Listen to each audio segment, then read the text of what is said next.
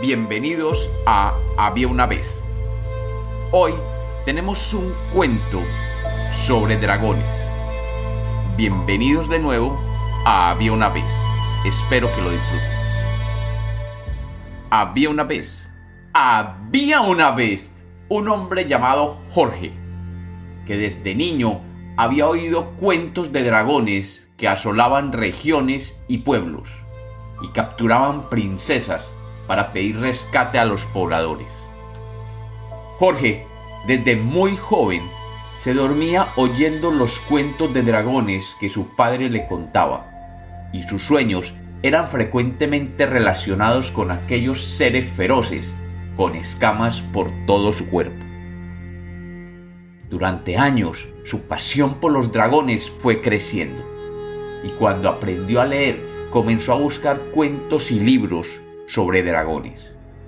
Visitó la biblioteca de su pueblo y allí encontró unos cuantos libros donde se narraban las historias de hidalgos caballeros que recorrían extraños parajes en busca de los dragones para enfrentarlos.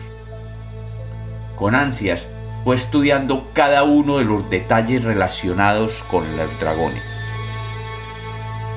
De cada uno de los libros iba sacando detalles que completaban con lujo las características físicas de los dragones. Aprendió, por ejemplo, que un dragón promedio medía 15 metros de alto y 50 metros de largo, incluyendo la cola. Que su cuerpo, totalmente cubierto de duras escamas, le permitía rechazar fácilmente las flechas y las lanzas que le enviaban sus contrincantes. Aprendió además que a lo largo de su cuerpo lo recorrían una hilera de puntiagudas espinas que herían con facilidad a cualquiera que quisiera acercarse a él. Y su larga cola terminaba en temibles espuelas que destruían con una facilidad inaudita. Jorge descubrió que en sus cabezas tenían un par de cachos prominentes que utilizaban para atacar ferozmente. Sus alas les servían para desplazarse de un lugar a otro y al mismo tiempo para cubrir su cuerpo cuando les lanzaban piedras. Pero sin duda, lo que más lo sorprendió, leyendo y estudiando detalladamente de las crónicas de los aventureros que habían enfrentado valientemente a los dragones, es que estos tenían el poder de lanzar lenguas de fuego desde su boca, y que así podían quemar a cualquiera que se les acercara, o destruir en segundos plantaciones o pueblos enteros. Con el tiempo, el joven Jorge había devorado todos los libros y cuentos sobre dragones que existían en su pueblo y de algunos comerciantes que llegaban al pueblo, oyó hablar de una gran biblioteca en Roma, con miles de libros sobre dragones. Y Jorge comprendió que debía viajar a Roma para así algún día aprender a luchar contra esos fieros monstruos. En Roma, la biblioteca papal le dio acceso a todos los libros escritos sobre dragones y Jorge se dedicó a completar su estudio. Con valentía fue aprendiendo cómo se comportaban ellos, qué comían, cómo se movían en el campo de batalla, dónde dormían y cuáles eran sus debilidades. En poco tiempo, era sabido que Jorge era el mayor experto en dragones que existía.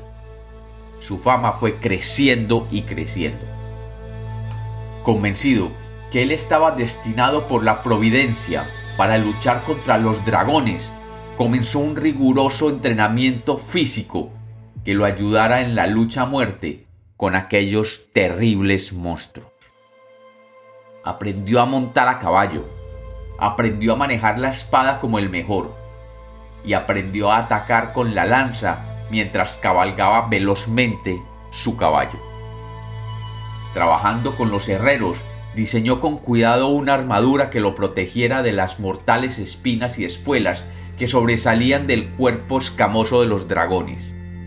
Diseñó y fabricó un escudo que le permitía bloquear las lenguas de fuego que los dragones le pudieran lanzar. Después de muchos años y años de lectura y estudio, de haber entrenado su cuerpo para la ardua labor de buscar y luchar con dragones, Jorge se preparó para salir a recorrer el mundo con su armadura y su caballo. Pero antes, un tal Rafael, de profesión pintor, le pidió que posara para él en su caballo blanco mientras le hacía un cuadro de él matando un dragón. Y San Jorge, después de años y años de lecturas, estudios y arduos entrenamientos, salía por las puertas fortificadas de Roma mientras el público le gritaba. Pero San Jorge, con su yelmo sobre su cabeza, no alcanzaba a oír lo que le decían. Los dragones son solamente un mito. Y como los cuentos nacieron para ser contados, este es otro cuento de Había una vez.